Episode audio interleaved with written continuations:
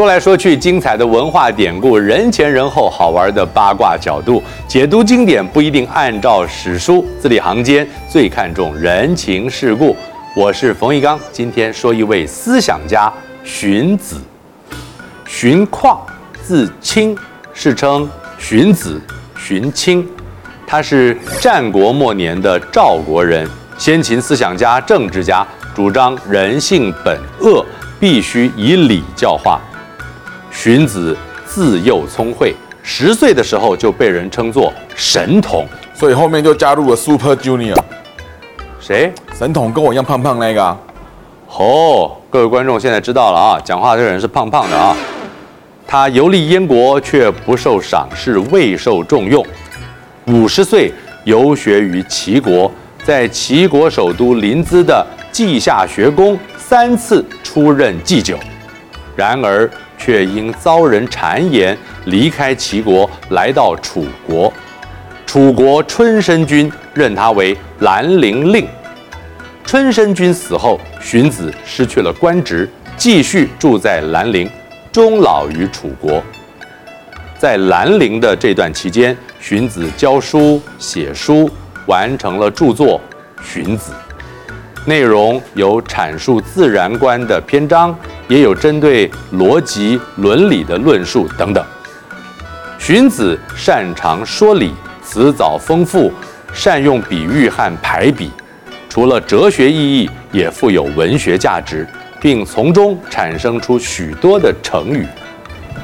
荀子《义兵篇》记载，弟子陈萧问荀子：“先生论兵，常以仁义为本，但是仁者爱人。”义者遵循道理，为何还需要用兵呢？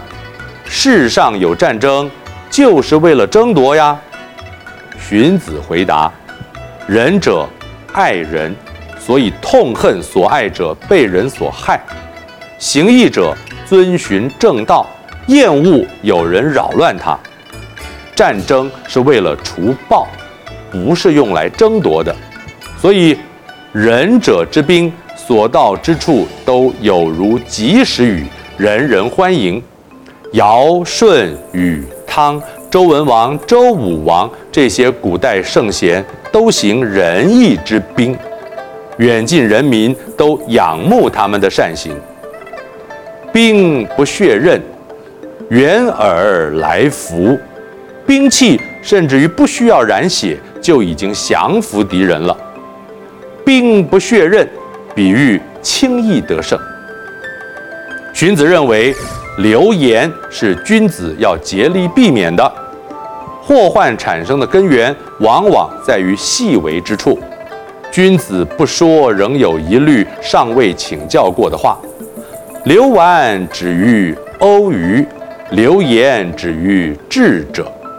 滚动的圆球滚到凹坑就停下来。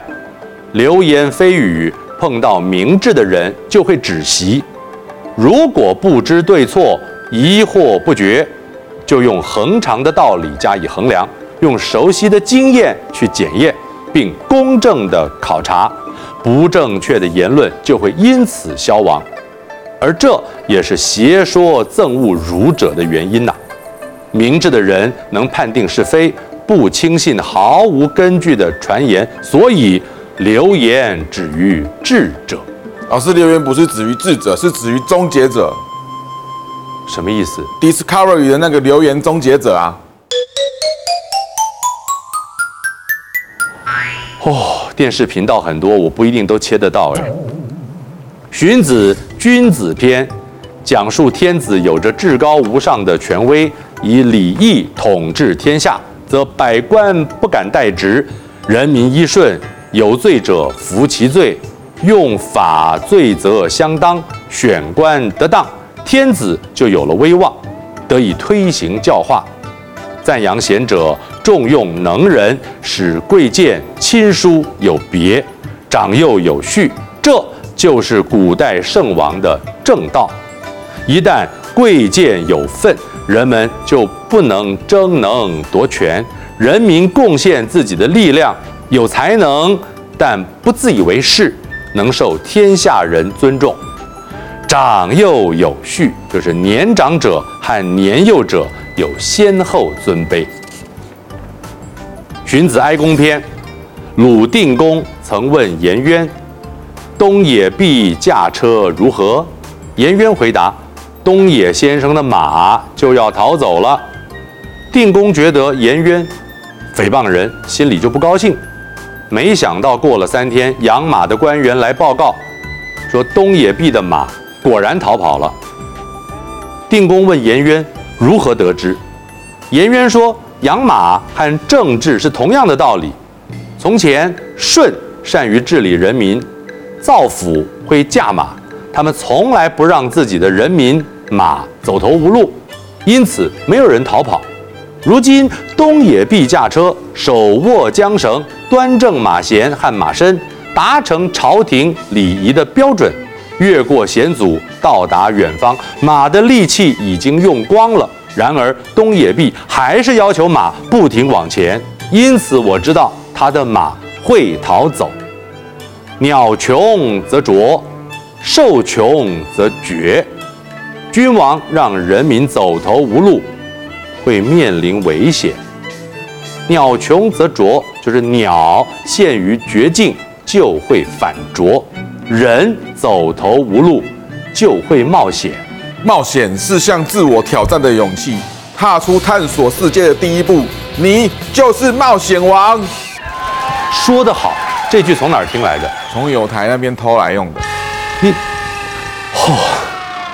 荀子总结先秦百家思想，以此为基础建立自己的思想体系，提出新的学说“性本恶”，是继孔孟以后的儒学大家，启发法家的思想。法家代表人物韩非、李斯都是他的学生。我是冯翊纲，说人解字，下次再见。